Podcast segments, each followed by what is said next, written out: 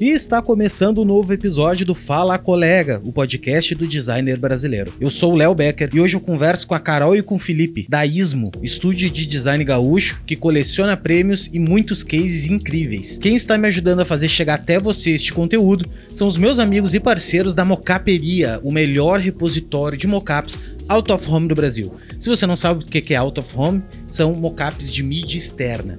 E agora tem uma novidade: adicione 5 ou mais mockups individuais no seu carrinho e libere 14% de desconto automaticamente. E não é só isso. Se você usar o cupom LEO15, ganha mais 15%. Ou seja, 15 mais 14 você vai ganhar 29% de desconto. Acabou a desculpa para você não ter a coleção completa da mocaperia. Outro beijo maravilhoso para a Coffee Club, o meu café, o café da galera, o café que te dá energia e me dá energia para estar tá tocando esse projeto maravilhoso. São cinco blends de café selecionados, todos acima de 85 pontos. Se você não sabe o que é 85 pontos, existe uma categoria de café. Os cafés premium são cafés que têm numeração. 85 pontos são alta, alto nível de qualificação. Então eles são encapsulados e a gente pode beber no nosso dia a dia. Se você ainda não provou, vai no link da bio aqui também e aproveita que eles estão com desconto lá no site, beleza? É isso aí. Agora, bora pro papo com o Felipe e com a Carol. Carol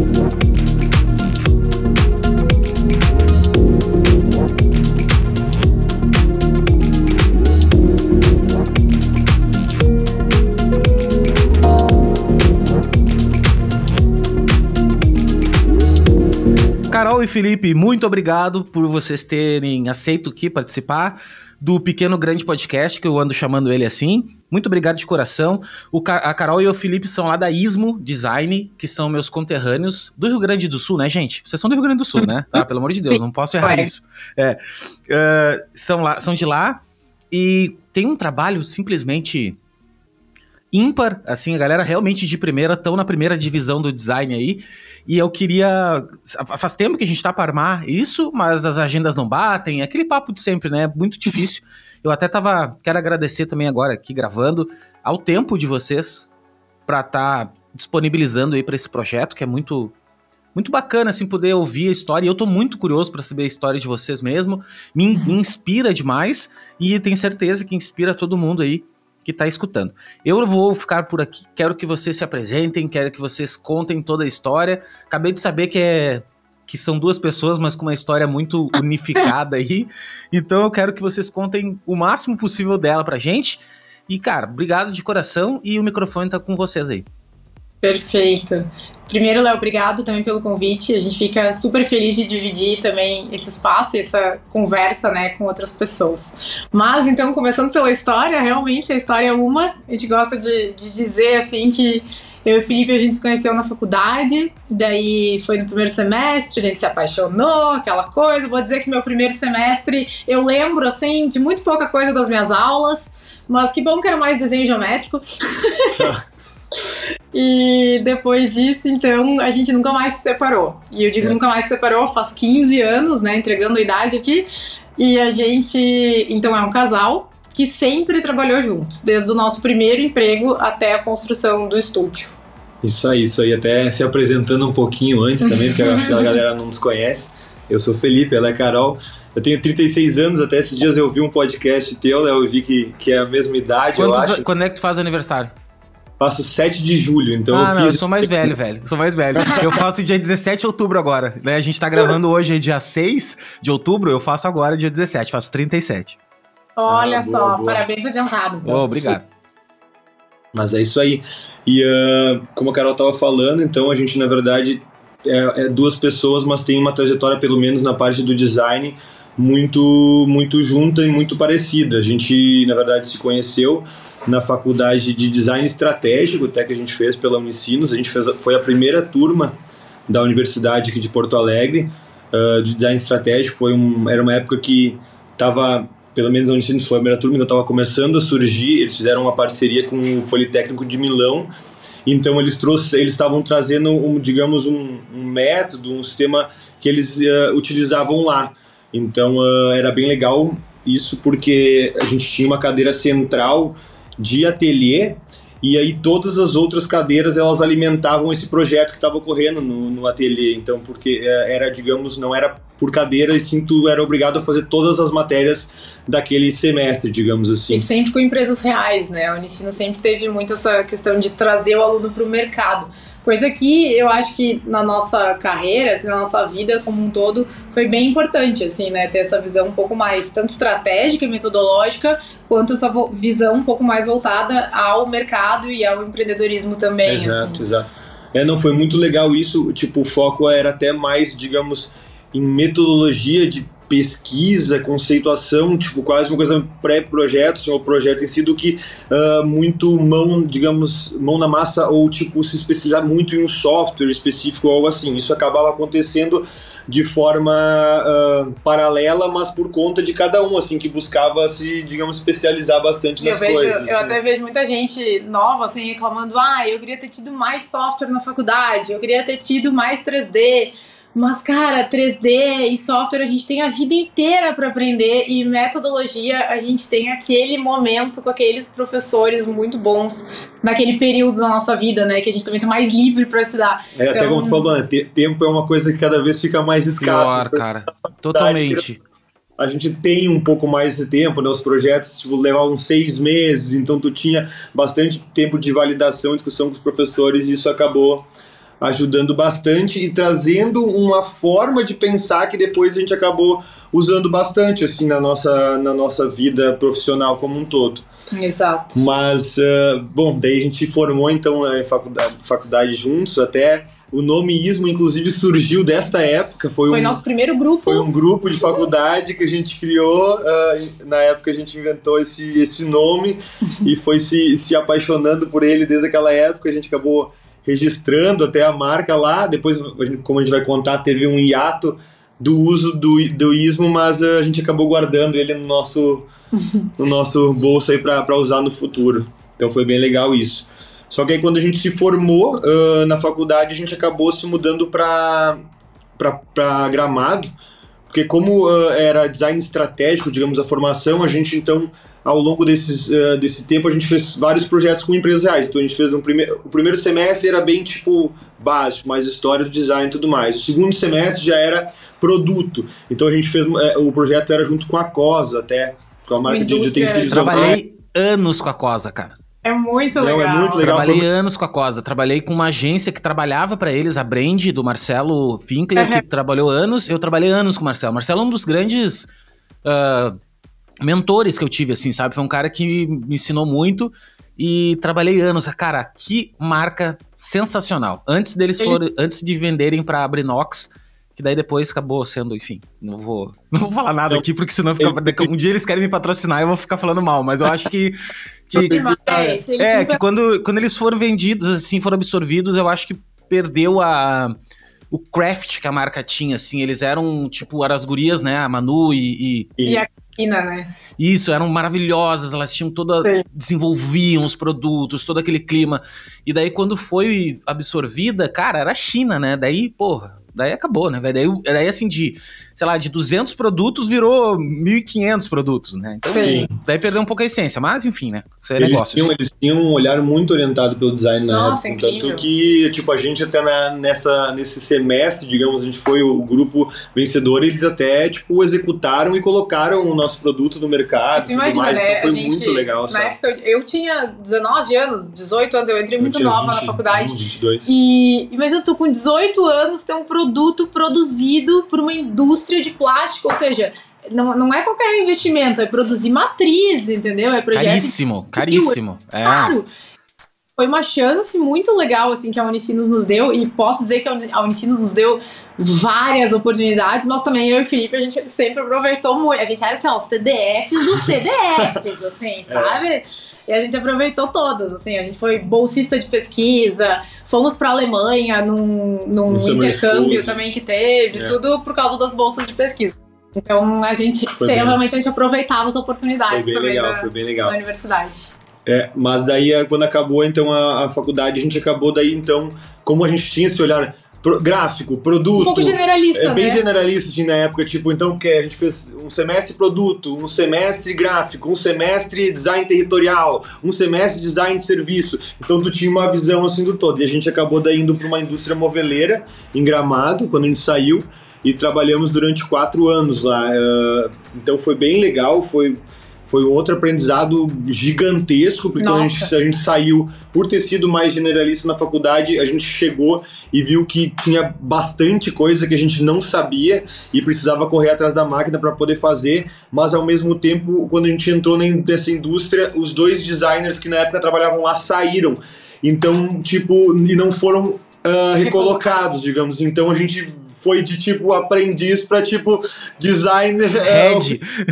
Head de design. Foi, foi tipo isso, assim, então, e a indústria era uma indústria que tinha muito maquinário de para tipo desde trabalhar com, com madeira maciça, com uh, com planejado, com estofaria, com corian, tinha com ferro, então tipo, cara, a gente tinha meio que uma modelagem gigantesca à nossa disposição assim para poder testar e fazer coisas, claro, tudo dentro de uma pensando no, no, nos custos né, da, da indústria, mas acabou sendo muito legal. Então isso também deu muita abertura, a gente acabou uh, expondo até tipo stand na Europa com essa empresa, então a gente desenvolveu o stand.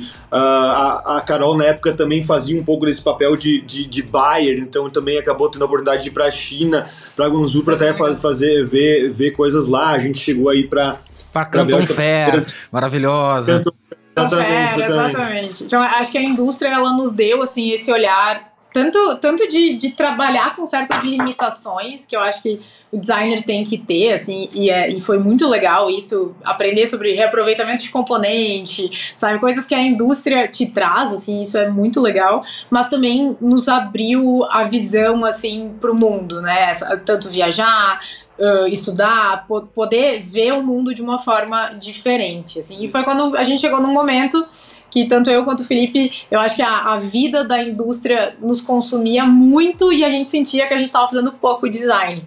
E foi na hora que a gente teve, assim, ó, um, um, super salto. Eu nunca vou esquecer, a gente foi fazer uma viagem. Eu e o Felipe, a gente adora música eletrônica também, é uma coisa importante sobre a nossa história. É, pois é, mas sabe que onde é que se cruzou nossos caminhos, cara? Porque eu sou da música eletrônica, né? Eu me criei na música eletrônica de verdade, assim. Eu sou.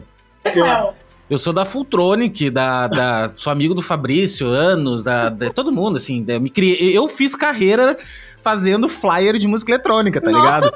Meu, pra eu spin. Ia... tópico entrasse, porque eu ia dizer assim, ó, fui um grande fã teu de flyer eletrônica. Mano, fiz muitos flyers de música eletrônica, fiz. Uh, não, me criei como na música eletrônica. E sou apaixonado até hoje, assim. Hoje eu sou super eclético. Eu acho que. Eu, eu gosto de música boa, né? Mas, mas assim, 70% do que eu escuto é música eletrônica, né? Tipo. Sim. E. E eu não sei de onde que veio isso, né? Eu acho que em algum momento a gente se cruzou em alguma coisa de, de tu me mandar uma referência, ou eu ver uma referência de vocês, da Colors, eu acho que foi. Pode, pode ser. Eu não sei, assim, eu acho que em algum momento ali se cruzou. E eu gostaria de falar um negócio da música eletrônica, que é o seguinte, na época que eu comecei na música eletrônica, primeiro que é, a música eletrônica sempre possibilitou ser muito criativo e ela sempre teve uma linguagem muito sofisticada. Ela sempre uhum. foi uma, uma coisa muito ligada à arte, muito ligada a, a underground na época, porque era uma parada, né, um movimento diferente. A galera era muito antenada, todo mundo era que, que, consumia música eletrônica era a galera um pouco mais assim, tipo, cara, galera, uh, arquitetos, era gente um pouco mais assim, sei lá, cara, um pouco mais outsider, eu vou dizer assim, sabe? É, até de consumo, assim, enfim. E daí eu me apaixonei, velho, assim. É, me apaixonei por, pelo design e pelo design. Foi, o design entrou para mim na minha carreira por, pela tecnologia. Eu não escolhi design. Eu não fiz assim, não, eu vou estudar design, não. Eu gostava de computadores e eu tinha um site de música eletrônica. então foi lá. Comecei a fazer os flyers e tal, e vamos, vamos. Enfim, mas eu não quero. Isso eu já contei no, no, no podcast que eu gravei. Agora vai vocês. Eu quero ouvir de vocês aí.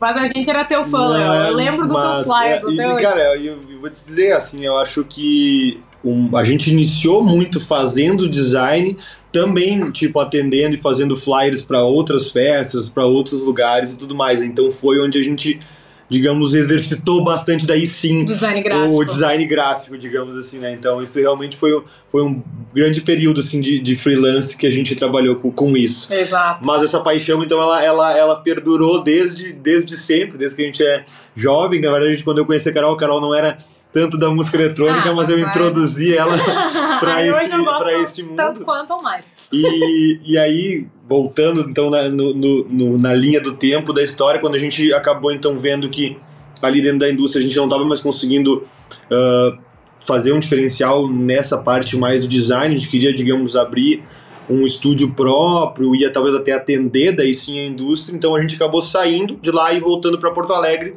onde a gente reativou, digamos, então a, a ISMO, né, na. Importante dizer, neste momento, que quando a gente chegou com essa notícia para os nossos Ah, pais, não, ferrou. disseram: vocês estão loucos. Vocês estavam ganhando uma banana de dinheiro em gramado, que todo mundo é rico lá. Os nossos pais é. assim: são uns palhaços. Estão fora da casa, exatamente. E que ano era isso, gente? Só pra gente ter uma linha do tempo. Ah, era um, a gente saiu da indústria há cerca de 8 a 9 anos atrás. Tá. A gente se formou, para vocês terem uma ideia, em 2010. Isso. Então nós estamos formados há 12 anos, a gente ficou até 2014 lá. Aí. E aí 2014 para 2015 a gente voltou pra cá. Então, Tá. É? eu acho que eu acho que é mais ou menos é, 2014, Ah, eu acho. E ah, então é, né, tudo, tudo, tudo, é, tudo é devagar, tudo leva tempo. É bom, é Mano. bom, bom falar, né, de, de, de anos, com certeza. Cara, é o seguinte, uma das, uma das coisas que eu comecei a perceber é o seguinte, as pessoas elas têm, nós temos, eu tenho, eu, eu, eu tenho, assim, eu fico assim, caraca, meu, preciso, precisa acontecer, precisa acontecer, só que as coisas não acontecem assim, cara. Tem um livro que eu li uma vez que chama-se O Maior Ven... Cara, o maior vendedor do mundo. Tem um livro que é super autoajuda, assim, o maior vendedor do mundo. E é o seguinte, eles são 10 10 ahn, 10 textos, assim, que chama de pergaminhos dentro da história, uma história, tal, tal. E tu tem que ler cada pergaminho deles por um mês seguido. E tal. Daí tem uma passagem no pergaminho que diz o seguinte, cara. Que é pra tu ter paciência, tu aprende a ter paciência. Que é o lance seguinte, cara, uma cebola, ela demora pouquinho tempo pra ficar pronta, né? Do nada ela nasce a cebola ali. Um carvalho demora, porra, 100 anos pra chegar, né, no, no, no troço. E a gente quer, cara, a gente quer o sucesso rápido. A gente quer que. Ou quando a gente vê vocês, por exemplo, a gente olha a Ismo hoje pensa assim. Pá, mas os caras vieram do nada ali, velho. Do nada os caras apareceram, ganharam prêmio e tal. Não, velho. Os caras estão amassando isso aí há muito tempo. Então isso é legal falar, principalmente pra nossa galera que é nova, que as coisas demoram um tempo. P- Parece que agora a gente tem acesso a mais informação e tudo tá mais rápido. Mas é só a informação que tá mais rápida. O processo é demorado tanto tão quanto era antigamente, entendeu? Sem dúvida. Enfim, mas desculpa, Exato. eu queria, não queria te cortar. E, não, isso aí é um grande ensinamento mesmo. As coisas elas levam mais tempo do que a gente imagina. E aí, ah, mas então foi isso. Daí a gente acabou vindo pra cá, reativando ah, a ISMO, ainda num formato né, freelancer, eu e a Carol, trabalhando de casa. Voltamos a ativar até essa questão de flyers, mas mais focado principalmente em identidade visual mesmo na época. E aí a gente ficou trabalhando com isso e nesse meio tempo uns amigos nossos vieram pra nós e falaram, cara, a gente tá, a gente foi passar umas férias em, em Santa Catarina e falaram, cara, só a gente vem pra cá, viaja pra ir numas festas que a gente curte e tal. Por que, que a gente não faz uma festa em Porto Alegre? Falei, olha, eu acho bem legal a ideia, sou super parceiro, a gente pode entrar com a mão de obra aqui, fazendo design, a gente Porque dinheiro a gente não tinha. porque dinheiro a gente não tem muito, mas vamos, vamos Então- ah, fazer isso. E aí, nesse meio tempo, acabou daí surgindo, então, a Levels, a Levels no caso, que é essa, essa festa de música eletrônica que a gente tem também. E hoje, até para quem não, então, não nos conhece bem, a gente toca esses dois projetos em paralelo, o estúdio de design e a, e a festa, que fez esse ano oito anos. Então, foi mais ou menos na- nesse mesmo período que a gente acabou retornando para Porto Alegre. Então, ao longo desses oito anos, a gente ficou ah, muito tempo ah, pendendo a balança às vezes mais para um lado, pendendo a balança às vezes mais para o outro, conforme as coisas e os negócios iam dando mais resultado ou não, né? Então, isso, querendo ou não, a gente precisa ah, direcionar esforços e fazer as coisas acontecerem. Então, foi legal que, mas foi legal que a gente conseguiu sempre tocar as duas coisas e elas ir crescendo de forma contínua, assim, em conjunto, assim. E uma coisa, querendo ou não, alimenta muito a outra, né? Então, tipo, o nosso. A gente conseguiu dar então dar um, para, dar um passo maior assim em relação ao ismo e sair, por exemplo, de um de, um, de trabalhar de casa para abrir um escritório, contratar mais pessoas, porque a gente fez no evento uma, uma parceria com um dos patrocinadores. O pessoal acabou tendo contato com o trabalho que a gente fazia de comunicação, tudo mais na festa. No, nos, nos lançaram desafios daí voltados à comunicação para essa marca e a gente acabou então uh, atendendo as expectativas dele de conseguir pegar, digamos, essa conta e trabalhar com isso. Então a gente foi quando a gente fechou na época com o energético Burn e começou a fazer a parte de comunicação deles. Então, tipo, por mais que a gente até trabalhava mais focado em projeto de identidade visual, Uh, esse foi um trabalho mais de comunicação que acabou abrindo mais portas, uh, dando uma certa segurança para a gente poder daí, expandir também o nosso, o nosso negócio. E, e, e, e esse, esse trabalho, assim, esse, essa, essa troca mútua ela continua uh, desde então, porque querendo ou não, a gente tem uma rede social ali com, com, a, com a Levels, a gente faz uma comunicação e muitos clientes acabam vindo pelo relacionamento que a gente faz com a festa, como também muitos pelo trabalho que eles veem a festa fazendo. Pô, olha só, vocês conseguem engajar de forma orgânica, uma forma bizarra através da marca de vocês, olha a comunidade que vocês criaram, pô, como é que eu replico isso na minha marca. Então eles, eles querem quase que pegar um pouco desse conhecimento que a gente aplicou numa marca própria nossas para a gente trazer para a marca deles. Assim. Então, querendo ou não, por isso acaba trazendo clientes legais para nós também, né? Mas acho que é importante dizer que esse, esses altos e baixos que o Felipe falou, desse equilíbrio entre os dois negócios, ele teve um desequilíbrio bem grande ali durante a pandemia, né? Foi, é, foi um... Eu quero saber do ato, onde é que foi, onde é que rolou esse ato que tu falou que, que teve? Foi na pandemia? Daí... A Ismo foi um pouco ali, foi antes, Vocês na verdade. brigaram, vocês se separaram. Não, não, não. Incrivelmente nunca, nesses 15 anos. É, Mas que bom. A Ismo uma época ali, uh, vamos dizer assim, que a festa estava nos consumindo muito, no início da festa, até os primeiros quatro anos, eu diria. Três anos, verdade. É, e que eu e o Felipe, a gente fazia alguns trabalhos, assim, de identidade visual, mas era raro, assim, sabe? Eu nem nos considerava tanto freelancer, assim, porque realmente a gente não estava fazendo tanta coisa. E daí depois a gente reativou com mais força isso, a gente conseguiu organizar mais, vamos dizer, os dois negócios, e a gente reativou a Ismo, primeiro os dois como freelancers, daí veio essa questão da Monster, e aí sim a gente começou a contratar outras pessoas para o nosso time. E daí teve esse momento, que eu digo que foi um momento muito decisivo para isso, que foi a pandemia, porque no momento da pandemia a gente pensou, nossa, e agora, né? Dos nossos negócios, um com certeza vai parar. Vai pro pau. O... É, o, a Levels tá. vai. Uhum. O outro vai respirar por aparelhos, né? Porque todos os clientes vão embora, o que, que vai acontecer? A gente ficou muito nervoso. É, Todo foi, mundo foi para suas é, casas, é, né? Porque na verdade teve aquele baque inicial, né? Bom, tipo, eventos efetivamente não foi um não baque. Tinha o que fazer. Eventos parou tudo por completo por dois anos, né? Mas uh, então a gente todo esse, esse outro nosso negócio foi deixado de lado. Mas em contrapartida, uh, o tempo que ele nos consumia, né, e tudo mais sobrou. Então a gente mergulhou de cabeça uh, na ismo de verdade.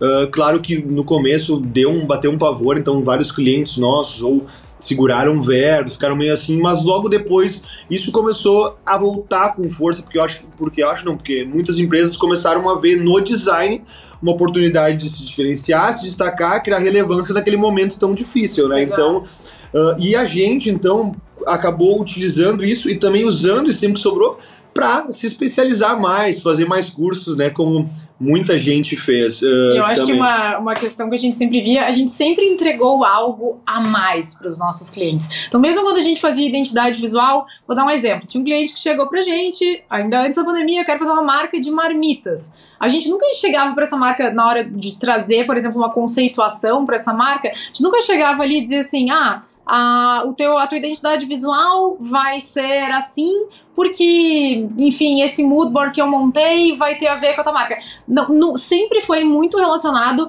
ao mercado, à pesquisa, à tendência. Então, a gente sempre entregou algo a mais que o cliente nem esperava. A gente chegava e dizia: tá, tu vai abrir uma empresa de marmita, mas tu tá dando uma olhada nesse mercado de food techs que tá acontecendo por aqui? Será que tu não deve abrir o teu horizonte e pensar de uma forma diferente nesse teu negócio? Exato, tu não tá abrindo um, um negócio num formato desatualizado que hoje já tem outros formatos muito mais interessantes que tu pode alavancar o teu negócio e eu acho que isso esse, isso é, veio muito desse background que a gente falou lá da faculdade, de você focar sempre muito na conceituação, focar muito em pesquisa Blue Sky, que eles falavam na época, que é tipo, tu olhar para vários outros mercados, entender o que, que tu pode trazer de relevante para aquele projeto em si. Então a gente sempre teve muito esse Exato. olhar assim, e sempre focou muito na pesquisa e ainda foca. Tipo, a parte de pesquisa na ISMO ela, ela, é, É ela é bem extensa, assim, sabe? Então, de identidade visual. É. Mas, é, mas eu acho que aí foi um momento que a gente sentiu que tá, ok, agora a gente precisa então. A gente ouvia muitas pessoas falarem sobre branding e a gente falou, tá, mas será que então, o que, o que, que falta pra gente fazer branding? A gente pensou. Todo né? mundo que, tem medo, né? Tem um pouco de medo que parece um oceano gigante, assim, né? Exato, a gente falou, nossa, que conhecimento que tá nos faltando. A gente falou, porque a gente entrega estratégia, gente- mas tava faltando fechar um gap ali. E a gente, daí foi, foi quando a gente fez um curso, o curso da Ana Couto, que pra mim, assim, foi um. O branding divisor- aplicado? Ah, o branding aplicado. Eu tô A gente- fazendo ele agora. Aham. Eu achei, assim, um divisor de águas na minha vida, assim, como um todo. Eu acho que foi muito legal. A gente conseguiu trazer uma metodologia, porque metodologia é uma coisa assim, né? Tu olha como o outro faz. E a Ana Couto é muito boa nisso, né? Ela te traz frameworks, assim, bem detalhadinhos, fáceis de aplicar. Só que aquele framework que ela entregava, assim, em, duas folhas, hoje a gente decupou aquilo numa metodologia muito maior, muito mais extensa, mas a gente conseguiu fazer isso, a nossa própria metodologia, a partir daquele ensinamento, né? Então, foi muito importante e foi muito legal, porque a gente saiu do curso e a gente fez o nosso, a gente conseguiu fechar o nosso pr- primeiro projeto com estratégia, que foi para um cliente de telecomunicações, a Contel. E, ele- e eles precisavam fazer um reposicionamento ali de marca, então tinha algo bem estratégico ah, nesse projeto. E a gente conseguiu vender isso pro primeiro cliente que acreditou na gente, realmente vendendo estratégia. E foi muito legal o projeto, era um projeto com vários, ah, vários franqueados. E foi difícil, assim, né, tu agradar tantas pessoas ah, numa entrega só. Mas foi muito legal que gente, foi o nosso primeiro projeto também que a gente inscreveu num concurso. A gente inscreveu ele no Bornancini, na categoria de branding ah, de plataforma de marca e posicionamento. Então, o nosso primeiro projeto que a gente inscreveu e que a gente fez, a gente ganhou ouro no Bornancini. Nossa, daí ganhou força. Aí, aí sim, ninguém aguentou vocês aí. Aí a gente fala, é o que a gente gosta realmente de fazer e que é realmente misturar, então, ah, esse olhar mais de, de design com esse olhar mais de estratégia, né? Que acaba sendo um olhar mais de branding. E aí a mesmo. gente passou depois disso, acho, mais de um ano, enfiando, na verdade, estratégia goela abaixo dos clientes, mesmo Todo eles não, mundo. não Mesmo que ele não quer, é. Ah, tu Mesmo não ele- tem. Vai ter. mas a gente, a, gente, a, gente, a gente quase que foi, um, digamos, um investimento nosso nos clientes e também pra gente testar aquela metodologia que a gente tava aprendendo e aperfeiçoando, sabe? Então, ah, isso foi muito legal. E aí, Exato. né, isso foi tudo meio que durante a pandemia ou quando a pandemia tava acabando. Então, por isso, quando a gente, digamos, saiu da pandemia, a nossa entrega, ela, ela triplicou de tamanho, Exato. assim, sabe? Que muitas vezes a gente até tem dificuldade de externalizar ela, sendo bem sincero, assim, porque é difícil comunicar essa parte mais de estratégia, mas ah, foi algo, por isso que a pandemia foi tão decisiva, assim, para nós, assim, né? A gente decisiva, com certeza. mudou demais a nossa estratégia, a nossa entrega e, ah, e aprendeu bastante. Aprendeu também. demais e tá sempre buscando aprendizado, assim. A gente tem que ser sempre humilde, assim, de dizer que sempre vai ter coisas pra tu aprender e pra tu aper- estar sempre se aperfeiçoando, né? Eu acho que eh, quem para de aprender e, enfim, não corre atrás mais de conhecimento, com certeza tá perdendo muita coisa, né? Então, É, e o mundo tá, não para, né? O mundo tá rodando, velho. Tá acontecendo. O que a gente sabia ontem já não é o que. Eu acordei hoje e tem coisa nova acontecendo, né? Mas uma coisa que é legal de vocês falarem isso é que a importância, uma das grandes dores, principalmente. A dor é geral de mercado, tá? Mas assim, quando tu já tá na Ana Couto, por exemplo, no nível da Ana Couto, as pessoas vêm até a Ana Couto já sabendo. Elas já sabem, elas já conhecem e tudo mais. Eu entrevistei ela aqui, conversei com ela e, ela, e eu perguntei pra ela isso. Ana, como é que tu faz aí pra, pra, pra mensurar isso? Ou se tem algumas, algumas vezes que, que tu tem que defender o, o branding ainda e tal. E ela disse o seguinte, Léo, é assim, ó. Direto acontece ainda. Com grandes players. E acontece assim, às vezes o CMO de uma empresa ligou pra ela, me falando um dia, me contando, né, no podcast, que ela ligou pra ela dizendo o seguinte, olha, Ana, é o seguinte, eu tenho, tenho um produto novo aqui, é um, um CMO de uma grande indústria lá, uma grande empresa, a gente tem um produto novo e eu quero muito que vocês façam e tal, só que não sou eu que tô tocando, é o outro cara que tá tocando, é o diretor lá, o presidente, não sei o quê. Só que é o seguinte, Ana, eu não sei explicar Eu sei, já participei, eu sei que é importante. Tu, pra mim, tu não precisa contar, entendeu? Mas eu quero que tu venha na reunião para contar para ele, que eu não sei explicar. E olha que loucura. E ela, tudo bem, daí foi lá na reunião e tal. E, e assim, educar, né? Passar adiante. Por quê? Porque é muito difícil a gente, que nem tu acabou de dizer, ah, é difícil a gente externar. Cara, não é no Behance que tu vai conseguir externar ali, né? Mesmo que tu faça um filme e tal, até pode ser que melhore, né? Se tu fizer um documentário aí de uma hora, de repente consiga. Mas é, como é difícil falar, né, sobre isso. Mas o que eu quero, o ponto que eu quero dizer é o seguinte: principalmente pra gente que tá começando, a galera que tá começando, é, entender de negócio é algo fundamental também, né? Porque no momento que vocês começaram a entender de negócios, quer dizer, entender, entender vocês já entendiam, mas quando começaram a praticar isso, eu acho que vocês, a gente sai do, da, da balança do lado da, do custo do cliente. Tipo, ah, eu vou ter um custo para produzir tal coisa, vou ter um custo para produzir uma marca nova. As pessoas, eles, ele ainda tem na cabeça o custo. Quando tu fala de negócio com ele, fala de KPI, fala de, porra, vamos fazer isso, vamos fazer aquilo, tu vai poder vender mais tal. Eu acho que muda. Acho que muda a percepção de valor do cliente. Como é que vocês enxergaram nesse, essa dinâmica aí de vocês chegaram a atender clientes que antes vocês não faziam negócios e depois começaram a fazer? Qual foi a, a percepção deles nisso assim? Ficou mais fácil de vocês venderem depois que vocês começaram a falar de negócio? Vocês foram vistos diferente pelos clientes? Eu acredito que alguns clientes, uh, os clientes principalmente que vêm com esse olhar, que, que sabem que a gente tem outro negócio, eles vêm já procurando talvez uma solução de negócio também. Mas uma coisa que a gente gosta muito é pegar, por exemplo, empresas que estão começando, empresas no início, que não é necessariamente um redesign ou um reposicionamento. Por quê? Porque a gente consegue construir junto com o cliente aquela estratégia que vai fazer aquela empresa vencer dentro daquele mercado, sabe? Eu acho que é, é, é, bem mais fácil, eu diria muitas vezes, a gente convencer o cliente que está começando um negócio, talvez, do que o cliente que tá, uh, que já tem um negócio. Não sei, essa é uma opinião pessoal, talvez o Felipe tenha outra. É, na verdade, eu acho que é um pouco diferente. Assim, se tu pega um, um redesign, um reposicionamento, tu vai e busca extrair do cliente né, uh, o que está desalinhado e ressaltar valores que ele já possui, coisas assim, mas que são, que, que, já, que são um diferencial em relação aos concorrentes dele. Agora, quando a gente pega uma empresa nova, que a gente também gosta muito desse desafio, é a gente conversar com eles e tentar descobrir alguma coisa uh, legal ou interessante que tem da história dele, ou do produto dele, e que tipo a gente pode ressaltar e criar um, um storytelling, uma narrativa em cima daquilo ali. Que gera Por isso valor. que a gente até tem, a gente até às vezes a gente fica de, de discutindo né, qual que é o, o, o, cliente ideal para nós, assim, que, como é que é a nossa percepção em relação a isso. E a gente tem um, um viés que a gente gosta muito uh, quando vem clientes que não são às vezes tão técnicos tão duros, mas que tenham uh, uh, um viés mais emocional por trás da marca ou do negócio deles, sabe? Negócio mais gente... orientado a propósito, algo que a gente consiga, né, vamos dizer assim, quase se afeiçoar, assim, um pouco mais ao papel daquela marca no mundo, né? A gente, mesmo marcas talvez que não tenham, assim, que não sejam muito orientadas a propósito, a gente consegue às vezes ter uma conversa e realmente ensinar o poder disso, né, e dessa construção uh, e como é, isso engaja o ecossistema como um todo, assim, né? Então. Não, e às vezes o produto ele tem a história, ele só não foi contada, né? Não tipo, contada. Ela tá Exato. ali, só que o cara não enxergou ainda. E, e, agora vocês falando uma coisa, é muito fácil, tu, é muito mais fácil é, quando tu tá iniciando um negócio, tu, a, a, tu a, assumir riscos. Quando tu tá começando. Uhum ah, tudo bem, a, a, galera da Ismo me disse que eu vou ter que pintar tudo de roxo aqui, botar o logo de cabeça para baixo. Beleza, eu não faturo ainda.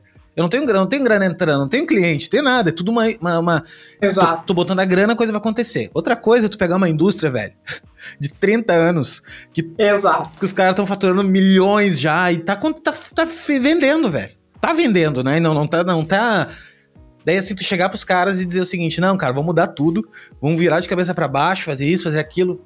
Como é que o cara faz? Tem uma coisa que eu gosto muito de falar no nosso meio, que é a empatia. Tem muito designer ainda que não tem essa empatia de entender, é, acho que essa falta, essa miopia para negócio, de o cara achar que ah, não, eles não querem, eles não querem investir, são uns, uns retrógrados, ah, papapá, xingando o cliente. Cara, te bota na situação do cara lá.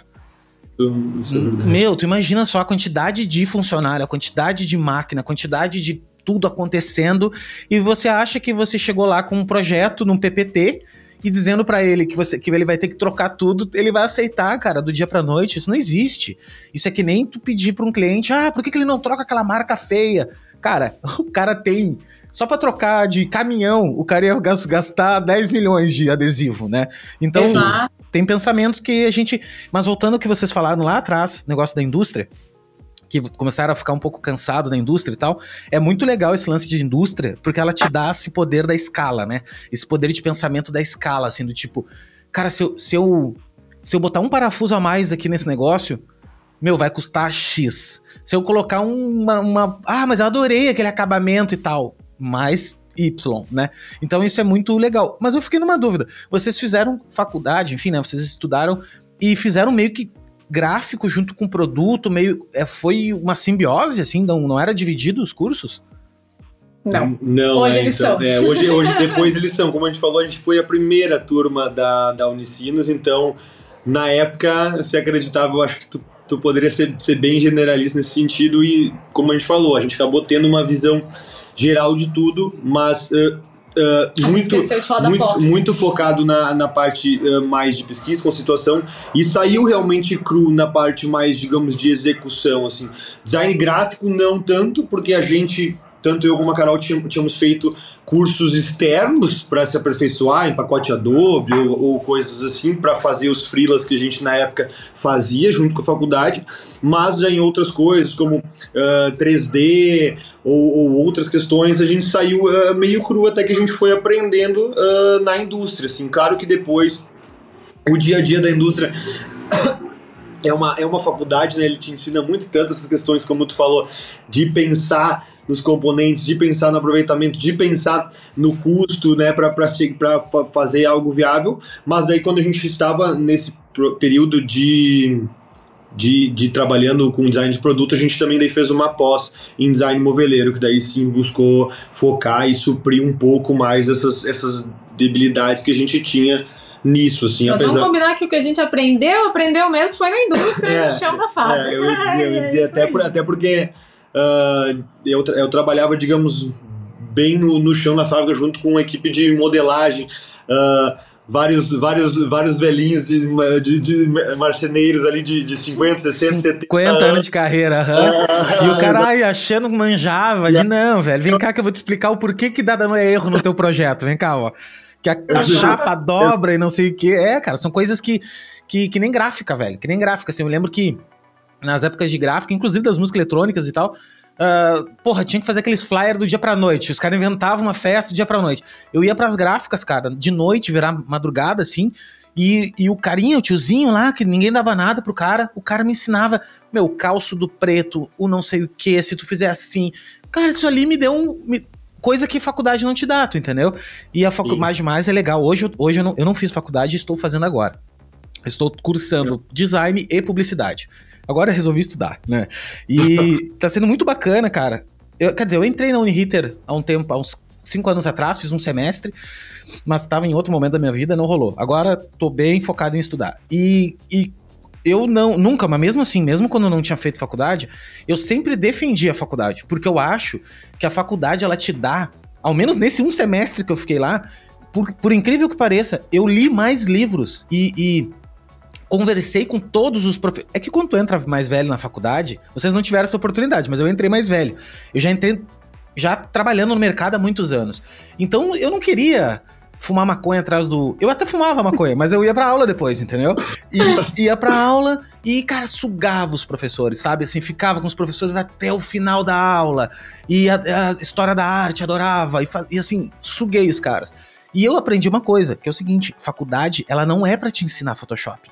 Ela é para te ensinar metodologia, cara. É, é para te ensinar a tu ler alguns livros que nunca na tua vida tu leria se não fosse para ler. Só que uma, uma página daquele livro lá da, da, de design é não sei o que, que porra aquilo ali te deu a, a sabedoria e a certeza de, de, tu subir num palco ou tu subir lá numa reunião na frente do cliente e ter a segurança do que tu tá falando faz sentido, né? E, e claro que a prática a prática sempre vai também pesar muito. Mas eu acho que é importante a faculdade, ela te dá esse poder, sabe? Esse poder de, de esclarecimento e te dá a bagagem necessária para argumentar.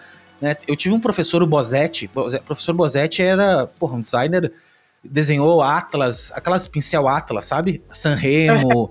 O velho desenhou um monte de marca foda do Rio Grande do Sul. E, e ele era um professor lá e ele falou assim uma vez, cara, vocês vão passar 80% do tempo de vocês explicando o que, que é design, explicando para os clientes, educando, do que executando design, né? Que é uma parada muito nova, velho. É muito nova ainda, é muito difícil, né? De se falar. Mas o é, que, que eu ia perguntar? Daí vocês fizeram uma pós em que? Imóveis daí? Mas isso é antes de sair da indústria. Isso, é, durante a gente, enquanto a gente estava trabalhando lá, a gente fez essa pós por sentir necessidade de talvez ver uh, coisas novas. Confesso que ela, que ela, que ela trouxe alguns conhecimentos uh, novos, mas uh, não, não supriu todas essas habilidades. Que aí sim, como tu falou, ela, a faculdade ela serve para isso, ela te dá aquele tempo para te talvez pensar mais, para te talvez pesquisar coisas que tu não vai conseguir pesquisar no dia a dia, ter contatos às vezes também com, com pessoas professores que vão abrir esse teu leque de relacionamentos, que relacionamento também é uma coisa muito importante, eu acho, na, na, na vida de, de todo, todo profissional. Uh, mas eu acho que o, o, dia a dia, ou talvez fazer cursos depois de certo ponto mais específicos para ti justamente fechando esses gaps, é algo que, que poderia ser interessante. Então a gente acabou fazendo essa pós, durou dois anos. Uh, foi mais ou menos enquanto a gente estava trabalhando na, na indústria.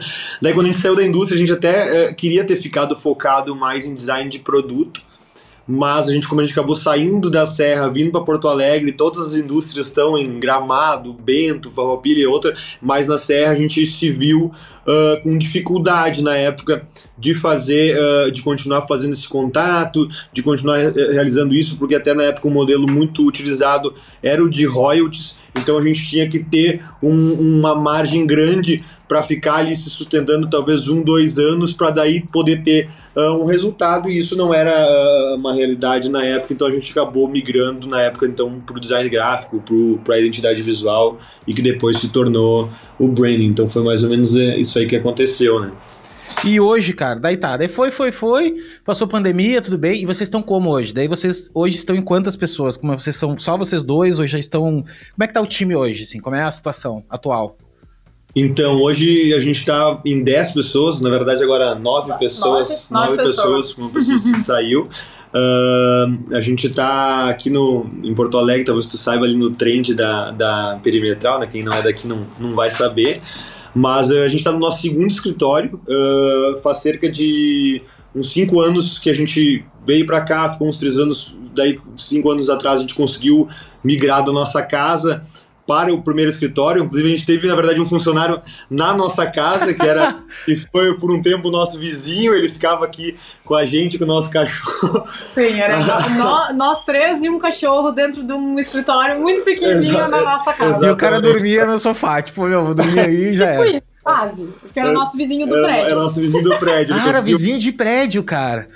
Na verdade, a gente importou ele de Voti, que é uma cidade aqui do lado. Voti é maravilhoso. Oi, Voti, Voti é Europa, velho. Voti é Europa.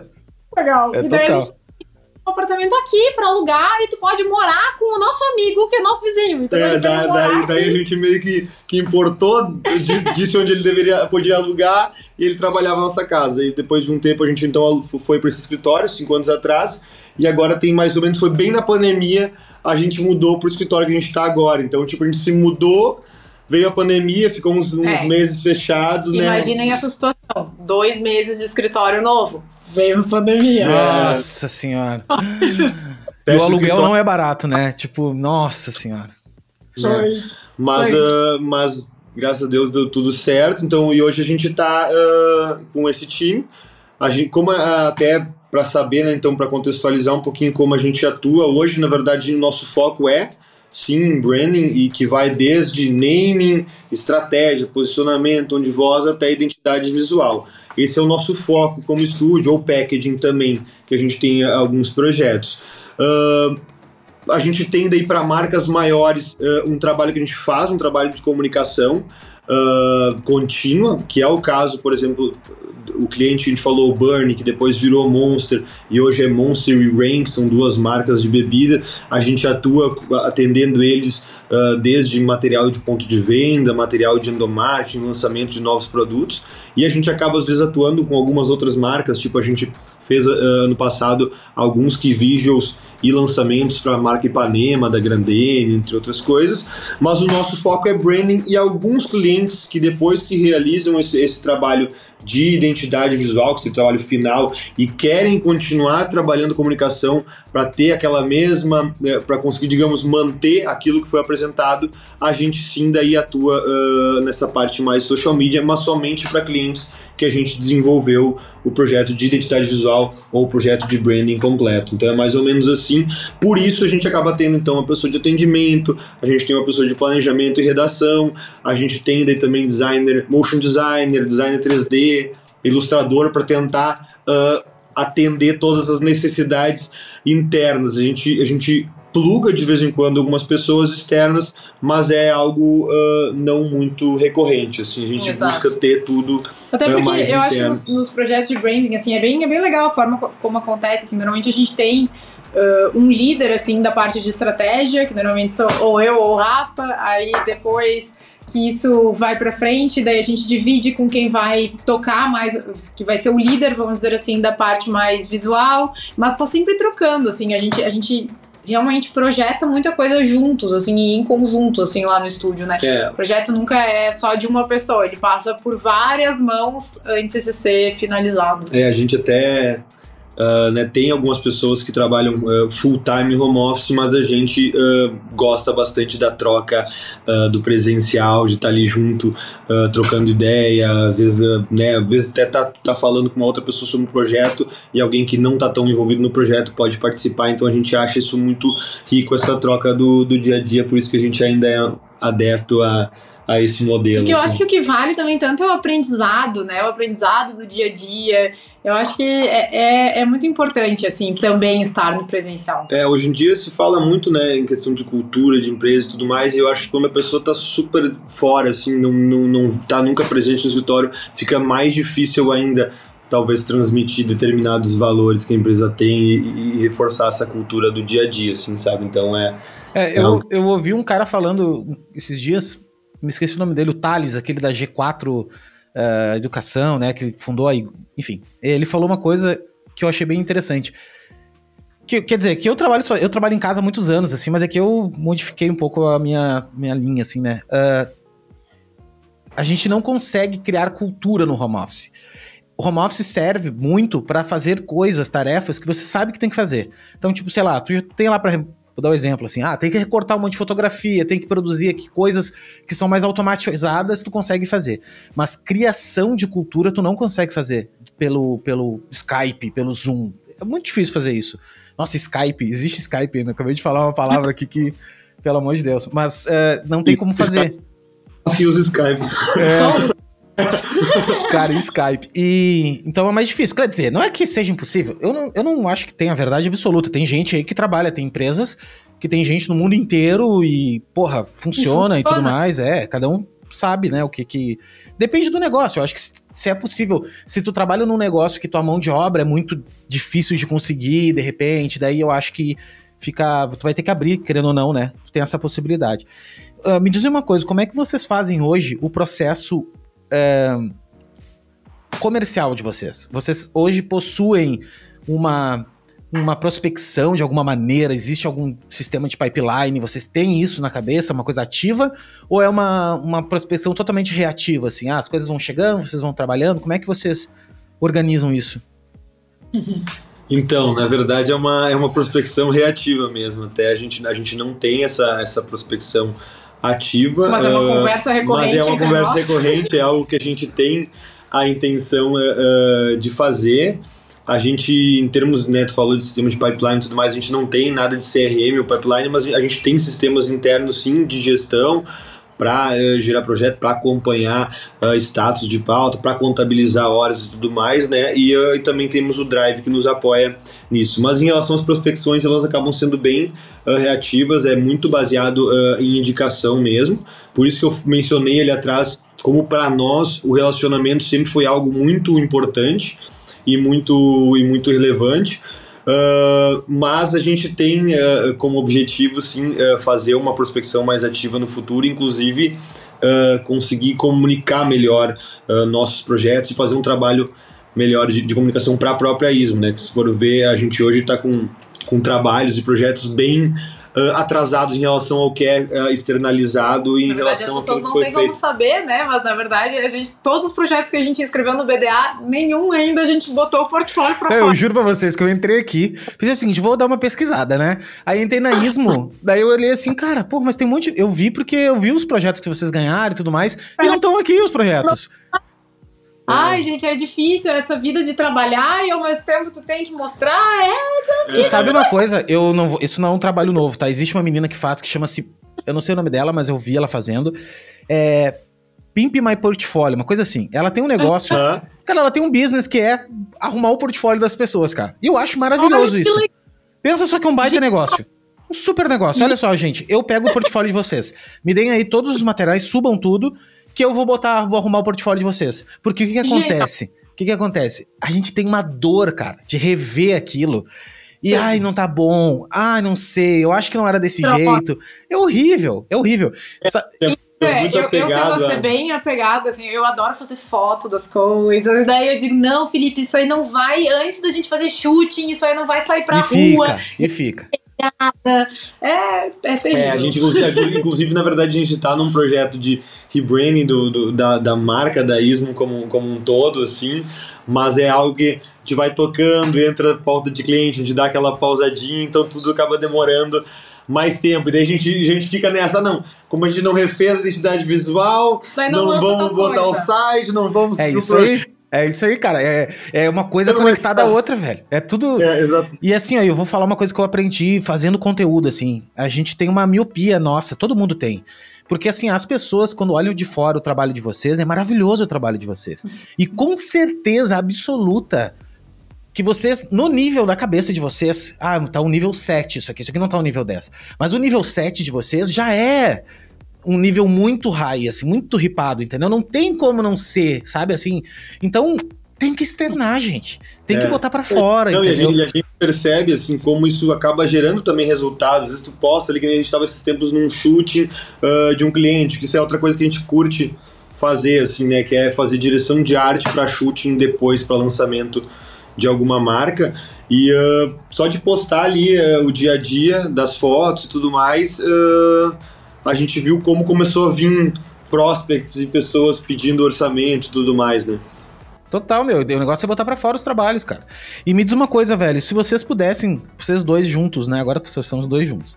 É, lá atrás, quando vocês estavam na faculdade, lá no início, quando vocês, primeiro semestre, que vocês se conheceram e tal. Se vocês pudessem receber um e-mail de vocês de hoje, lá, o que, que vocês hum? mandariam nesse e-mail, assim? Não pode ter anexo. É só o. É só. É uma tecnologia muito, muito rudimentar, é só uma mensagem. O que, que eu me mandaria para pessoa da faculdade? Vá, essa é uma pergunta difícil. É uma pergunta bem difícil, assim, para responder no de bate-pronto, mas uh, sabe que. Bom, eu acho que eu mandaria assim. Confia. Calma, eu ia dizer calma, acredita. E vai. Segue, segue firme que as coisas demoram mais do que a gente espera, mas uh, os resultados vão surgindo com a resiliência, com o trabalho a longo prazo. Acho que é um pouco isso aí, sem dúvida. É. Se eu contar, 90% das pessoas respondem isso. É mesmo? É. É verdade. Não, não, não vimos em outro não, podcast. Não, é verdade, cara, é verdade. É, a galera fala, meu, eu diria, calma que a parada vai acontecer e vai acontecendo e vai indo e vai indo. E é o que a gente tinha falado, é, a, é, a, é que a gente, a gente tá acostumado a querer só o resultado, velho. E o resultado, se tu pensar, eu gosto muito de neurociência, né? Daí eu tava. Daí eu descobri que eu tenho TDAH, essas coisas, comecei a estudar isso aí, né? Aí eu descobri o, tro o troço da dopamina, né, velho? Que é o lance da dopamina. Que por que que, por que, que a gente fica tão, tão assim, ah, o celular, aí tudo fica viciado em dopamina. E o que acontece? quando, por exemplo, tu compra uma coisa, eu vou lá e compro uma coisa do. Eu adoro Ali- AliExpress, né? Daí eu compro uma coisa, eu fico, ah, tá louco que chega aquele negócio, ah, tá louco que chega. Ah, vai chegar, vai chegar. Eu fico com um prazer tão grande que quando chega, não é o mesmo prazer. Tá, chegou, beleza, tem isso aqui, acabou. Por quê? Porque a dopa. Daí eu descobri isso na neurociência, que a sensação que o cérebro tem de antes de acontecer o negócio, ele é mais prazeroso, ele fica num tempo maior de dopamina do que depois que aparece. Porque depois que apareceu, acabou. Apareceu, surgiu, bum, beleza. Claro que aquilo ali pode te gerar algum prazer e tal, mas já entra no automático, né? E a gente tem essa noia de ficar querendo o resultado. A gente fica assim, ah, porque quando eu conversei com um cara que eu sou fã demais, que é o André Matarazzo, que pra mim é assim, um, de- um criativo, teve a Gringo numa época, lembra da Gringo que fazia umas coisas junto com a eles eram concorrentes da Cubo, que é a galera lá de Pelotas, enfim. Ah, conversei com ele aqui, ele me falou uma coisa bem assim. E ele é um cara, porra, morou em 10 países no mundo, ganhou prêmio de tudo quanto é coisa, é um cara muito muito foda, assim. E ele disse uma coisa seguinte, cara, eu, eu passei a minha vida toda tentando buscar o cume, né? Tipo, ah, eu quero. Quando eu tiver uma agência, eu vou ter isso. Quando eu tiver um prêmio, eu vou ter isso. Quando eu tiver. E aí chegava a coisa e eu. Tá aí, meu, chegou e agora, sabe? Então, o grande lance é aprender. É difícil, tá? Quem tem 20 anos agora não vai conseguir entender isso. E eu sei que não vai. É que meu pai dizia pra mim e eu não conseguia entender. Mas é, é o caminho. É o caminhar, cara. É o caminhar. É, é, eu, eu tenho uma ideia assim que, pô, eu quero que esse podcast se torne muito grande, eu quero ter um canal no GNT, assim, um programa, eu quero pá, pá. Tá, beleza, mano. Beleza, mas, mas o lance é tu ir indo, sabe? Vai indo, vai se conectando às pessoas, vai, vai, a coisa vai acontecendo. É isso que é o legal da coisa. Claro que é difícil, claro que a gente fecha o olho e já imagina tu naquele, naquele shot, né? Naquela. Puta, que legal, eu quero aquilo. Mas é difícil. Eu acho que é frustrante, inclusive, se tu ficar só sonhando por isso. Daí tu nunca vai ser feliz, cara. Sabe? Tu vai ter um troço, acabou a felicidade, acabou a felicidade. Então eu acho que o caminho é. O caminho é o segredo, né? O caminhar, né? O caminhar da, da, da- a jornada é o segredo. Então é isso. Eu diria isso pra mim, assim, cara, vai caminhando, segue caminhando. Deixa eu fazer uma pergunta pra vocês, assim, é, como é que vocês hoje contratam as pessoas que vão trabalhar com vocês? Como é que vocês fazem essa. Pra galera que tá escutando, assim, porra, eu queria trabalhar num estúdio legal que nem o de vocês. O que, que vocês avaliam? O que, que é importante vocês ah, avaliar? O que, que vocês olham de primeira, assim?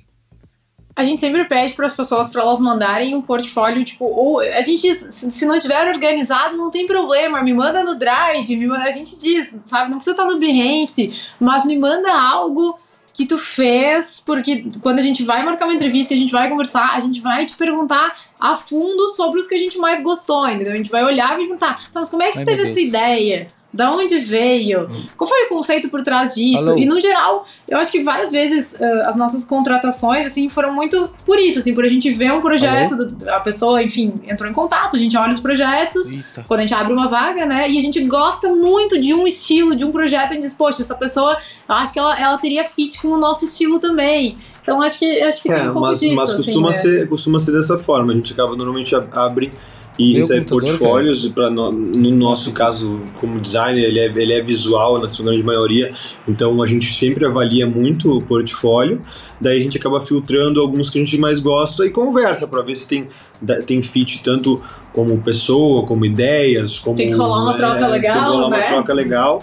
Ah, é, não, normalmente a gente abre a vaga e o pessoal manda, a gente pede para mandar sempre portfólio, porque como, como é uma, acaba sendo uma coisa mais visual, a gente sempre parte desse, desse início, assim, para ver se, se o estilo ah, tem a ver com, com o nosso, se tem o nível que a gente está tá buscando, e depois a gente acaba selecionando alguns para partir para uma conversa, que às vezes acaba sendo até mesmo duas conversas, assim, a gente conversa, faz uma, uma filtragem de novo, entende se tem eh, fit de, de ideias, de, de, de perfil e tudo mais, para depois av- avaliar e fazer a, a contratação efetiva. E às vezes a gente até faz a contratação e fala que vai, vai fazer, digamos, um, um mês mais ou menos de teste para poder avaliar melhor e, e ver, né? Porque às vezes a gente não consegue ter todas as percepções numa conversa.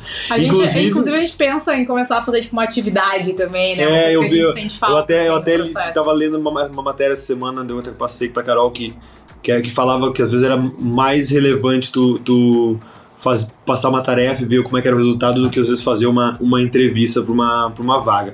Mas é até legal tu falar desse ponto também, porque, como a gente falou, a gente estava em 10, passou para 9 pessoas, então possivelmente logo estaremos contratando, então fiquem ligados, nos sigam lá no Instagram. é, vou marcar, fica tranquilo. Eu vou marcar aqui, cara, fica frio. E assim, ó, uma, uma coisa que é legal mesmo que vocês falaram, eu vi esses dias também de alguém, ou li em algum lugar, que portfólio normalmente é o passado da pessoa, não é o presente. Né? Tipo, não é o potencial que ela pode criar. Porque às vezes ela pegou um monte de cliente mais ou menos e não deu todo o potencial dela e tal. Só que eu falo para todo mundo, cara, assim, de verdade. Caprichem no portfólio, sabe? Caprichem, assim. Porque tu não precisa ter 30 trabalhos, cara. Se tu tiver dois trabalhos bons, assim, bons, cara, com boas imagens, com. Tá, tu consegue ver se a pessoa sabe ou não sabe. E tem não, muito sempre... pior. Se tu. Se, vai dizer que vocês não fazem isso. Se vocês recebem, sei lá, 50 portfólios. Meu, vocês nem vão entrar nos portfólios. Vocês vão olhar as capinhas. Deixa eu ver essa capinha aqui. Bah, essa capinha aqui não vai rolar. A pessoa que bota uma capa dessa não tem como ser bom o trabalho dela lá dentro. E é real. Eu, é verdade. Porque, por incrível que pareça, eu, eu falo pra galera assim que. Né, que eu, que eu faço mentoria, que eu tenho uma escola, né, que eu ensino a galera e tal. Eu falo, cara, olha só, meu. Caprichem, de, assim, no thumb, velho. O thumb tem que ser arrasador, tá ligado? Porque às Foi. vezes a pessoa não entra. Mas, na, e outra mas coisa, né? Olha... E sempre. A, a, a gente acaba olhando a testa do Ministério, mas né, e a gente fala, voltando naquela questão de que às vezes as coisas levam tempo, talvez criar um portfólio bom à altura do que tu espera leva tempo, talvez tu tenha que se dedicar tempo até fazer trabalhos, uh, digamos, fictícios de testes até. fictícios para para que dê certo, mas nunca falsifiquem o portfólio, tá? Vou, gente, vou, levar, vou, é abrir, vou abrir esse, esse, tópico porque já aconteceu a gente, com a gente numa entrevista. Aconteceu com a gente de Vamos falsificarem contar. o portfólio, da gente perder tempo, fazer reunião com a pessoa, perguntar sobre os cases, ele contar uma história sobre cada case e não nos convencer, e a gente foi, cavou a fundo e viu que o cara tinha pego, tipo, cases que o próprio Wix lança em templates de, site de design, você acredita? Não, a, a Porra! É o golpista do Wix. É o golpista, velho. Porra, o cara. Não, o bom é se você tivesse contratado ele. Daí sim o cara seria um gênio, tá ligado? Um gênio, assim. Que merda, velho. Mas faz parte, né, cara? O cara, enfim, mas é que é ruim fazer isso mesmo. Eu acho que vale a pena o cara fazer trabalho fictício. Se tu tem, se tu tem projeto ruim, cara, que acontece? Às vezes eu trabalhando umas agências aí, uns lugares, faz uns trabalho fictício, cara. Pega lá uma marca de legal que tu quer fazer, porra. Ainda mais no gráfico, né? Se tu tá falando de de UX, por exemplo, eu acho que é um outro esquema, porque tem outros, outras variáveis que tu vai ter que avaliar que é muito mais difícil de tu simular ela num ambiente falso. Mas gráfico, cara, que é tangibilizar coisas, eu acho mais tranquilo de fazer e eu acho que Porra. E o legal, eu... legal do trabalho fictício, né? É, é, tipo assim, é tu colocar todo o empenho e amor numa coisa que tu gosta muito, de um setor que gosta muito, de uma empresa que tu vai criar da tua própria cabeça. Eu, eu, então é muito Exatamente. Ali, ali, digamos, tu, tu tá todos os teus critérios de, de, de, de beleza ou de, do que tu acredita, porque tu não teve um filtro do é. cliente, né? Então. E não é. tem desculpa. E não tem é. desculpa, é. assim. Ai, ah, não, mas é que não foi aprovado, não, velho. Tá exatamente como tu quis, cara. Tá aqui, ó. É. Exatamente. Mas é difícil quando tu faz um projeto fictício bom que tu não consiga outros clientes da mesma área. Por exemplo, tu fez lá cosmético. Fez um trabalho bom de cosmético. Dificilmente tu não consegue. Cara, eu falo para todo mundo isso. Bota no Behance ou bota no, no, Instagram mesmo, sabe? Impulsiona ali e tal, que vai vir gente que gostou daquele projeto e vai colar em ti. Tenho certeza que, que funciona. E assim, tu quer trabalhar de repente com um mercado que tu nunca vai conseguir. Cosmético, por exemplo, que é mais difícil. Cara, pô, tenta, faz ali, faz um, um fictício Não, e, que vai dar tudo certo. E, e, bem, e, é bem isso, até ouvindo, ouvindo o teu podcast, que a gente comentou o teu com a Renata, do Estúdio Bogotá, né? Eu vi que ela comentou isso e é uma realidade, né? Que ou não, tu posta algum tipo de case de um determinado setor, ou de packaging, ou de algo assim, e tu atrai clientes daquilo ali, né? É muito comum, assim, o, o cliente, eu acho que ele não, ele não consegue olhar e ver assim, ah, não, o pessoal fez para esse setor tal que é diferente do meu, ah, então eles não servem para mim. É tipo, é Isso é aí. Tipo, assim, sabe? Isso então aí. tem que cuidar o que se posta também, né? Cara, eu ouvi de um colega nosso, isso aí, que é o seguinte, uh, e é verdade, cliente não quer saber, velho, se tu fez trabalho para Nike. Ele quer saber se tu fez um trabalho pro segmento dele. Ele é. tá mais preocupado com isso. Ele tá assim, tipo, cara, será que ele fez um segmento de café? Eu treino café. Será que eles já fizeram café? Não, daí tu tem lá, fez pra não sei o que, startup, pá, tudo é lindo, trabalho lindo, premiado, mas tu não fez de café ainda. Daí ele fica, ah, mas será que eles vão conseguir fazer de café?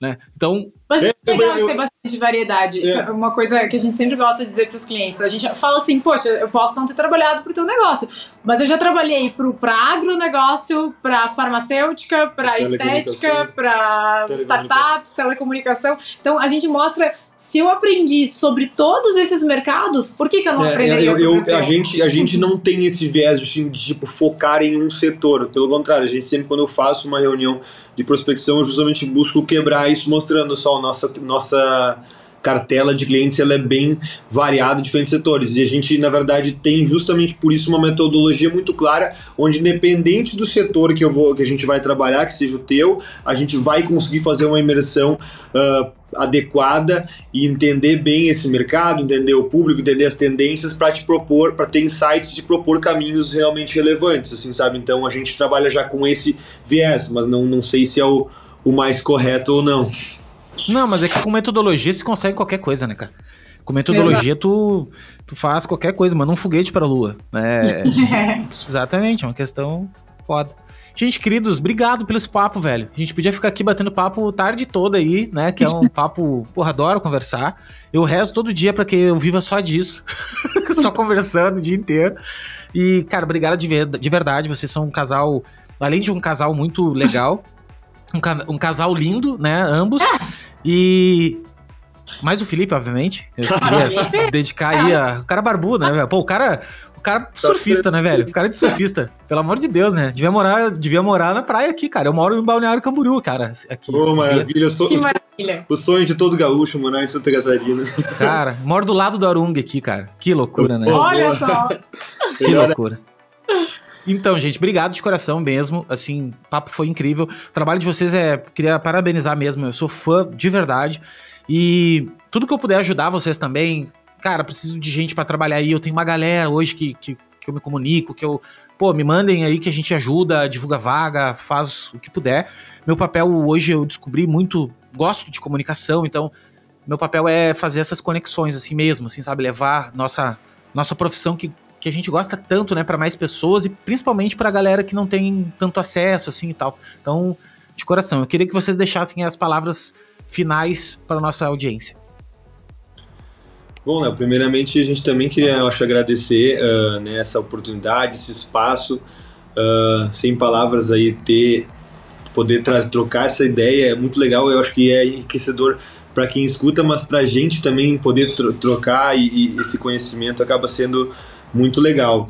Uh, então, obrigado, desculpa até a gente ter demorado tanto para conseguir viabilizar, né, que, que seja a primeira de muitas conversas e que a gente até consiga estreitar os os laços aí fora do, do âmbito digital. E, novamente, para o pessoal que está escutando, a gente segue com aquela mensagem, uh, calma, acredita, o importante é realmente gostar disso que se faz apaixonar, apaixonar todos os dias pelos projetos, porque são poucas as profissões que todos os dias tu pode te apaixonar por um novo setor, uma nova história, uma nova empresa. Todo projeto é uma nova chance de se apaixonar por algo que tu nunca viu na vida.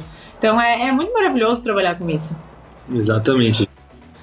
a gente tá, tá a tempo nessa jornada e, e, sem dúvida vai continuar e tá muito feliz aí de, de tudo que a gente pôde viver com isso. Então acho que quem está escolhendo esse caminho do, do design aí, sem dúvida vai ter uma jornada com altos e baixos como todas, mas sem dúvida uma jornada feliz e, e de descoberta diária e de aprendizado diário. Morou. E ter paciência, né? Ter aquela paciência básica que tem gente que quer, nem se formou e quer ganhar 10 mil por mês, sabe? Cara, calma o coração, velho. Sabe? Tipo, calma, calma que vamos chegar lá. E, e assim, cara, ter. Não é uma profissão fácil. Não dá para ficar dizendo assim para todo mundo, ah, não, é barbada, é fácil. Não é fácil. É uma profissão que te exige intelectualmente muito, porque tu vai ter que realmente aprender, desaprender. Desaprender não, mas reaprender muita coisa todo dia. E outra que meu, tu vai ter que estar tá sempre explicando, tu vai ter que estar tá sempre estudando, tu vai ter que estar tá sempre tirando da cartola uma parada que tem metodologia para isso. A gente, a gente joga com metodologia, mas no fundo, no fundo, a gente sabe que é que é dureza, assim. Tem aquelas madrugadas assim que tu passou toda a metodologia e não chegou ainda. E tu pensa, ah, meu Deus do céu. E agora? E agora? É, é isso aí. Consumir é cultura. Cultura, né? Não, e é legal, é legal que a gente produz cultura. Isso que eu acho muito massa, assim, né? É gente, obrigado de coração, obrigado você que escutou até agora. Uh, queria pedir um, um, assim, uma. Dar um recado, né? Se você gosta aqui do podcast, uh, você pode contribuir com o podcast. Fala colega. Ponto... Não, desculpa, errei. É apoia.se barra fala colega. Tem o um link aqui na descrição. Você pode ajudar o podcast com um real que seja, tá? Todo mês. Ajuda aqui a pagar os boletos, né? Porque a gente sabe que tudo tem custo. E eu não quero encher de propaganda esse negócio, porque senão vai ficar parecendo. Não quero. Gosto desse papo mais direto e era isso. Então, se você gosta do projeto mesmo, pode ajudar lá, se juntar aos apoiadores. E é isso. Então, queria agradecer vocês mais uma vez e você que também que escutou até agora. Brigadão e quero, ah, deixa eu estender aqui o convite que eu quero sim vocês mais vezes, tá? Em outras coisas. Interessa se eu sou um cara persistente, vocês viram? Eu persisti até hoje. Ah, não foi de primeira, mas estamos aqui. Então eu quero você assim, uh, em outras frentes, eu tenho várias ideias, várias coisas que eu tô fazendo e quero vocês juntos aí ajudando e contribuindo com a sabedoria de vocês também. Perfeito. Com certeza. Pode contar com a gente, com certeza. Fechou. E nos esbarramos nas festas aí. Ah, eu não saio Uau. muito mais, né, velho? Puta, velho. É que eu não saio mais. Dezembro. Ah, demorou. Mas hoje em dia, se tiver uma cadeirinha, sabe? Eu sou velho hoje, né, cara? Pô, tiver. É, não, não. Eu entrar em. Cara, entrar em fila, não é nem por nada, mas ficar assim, ficar em fila, banheiro, essas coisas eu não tenho mais paciência, cara. Tá ligado? Eu fico, eu fico sentadinho do lado do palco ali, me deixa sentadinho ali com uma aguinha, não bebo mais, então uma aguinha tá ótimo, vambora. Mas, gente, obrigado, tá? Nos vemos na próxima. Valeu aí. Até a próxima. Tchau, tchau. É isso, abraço.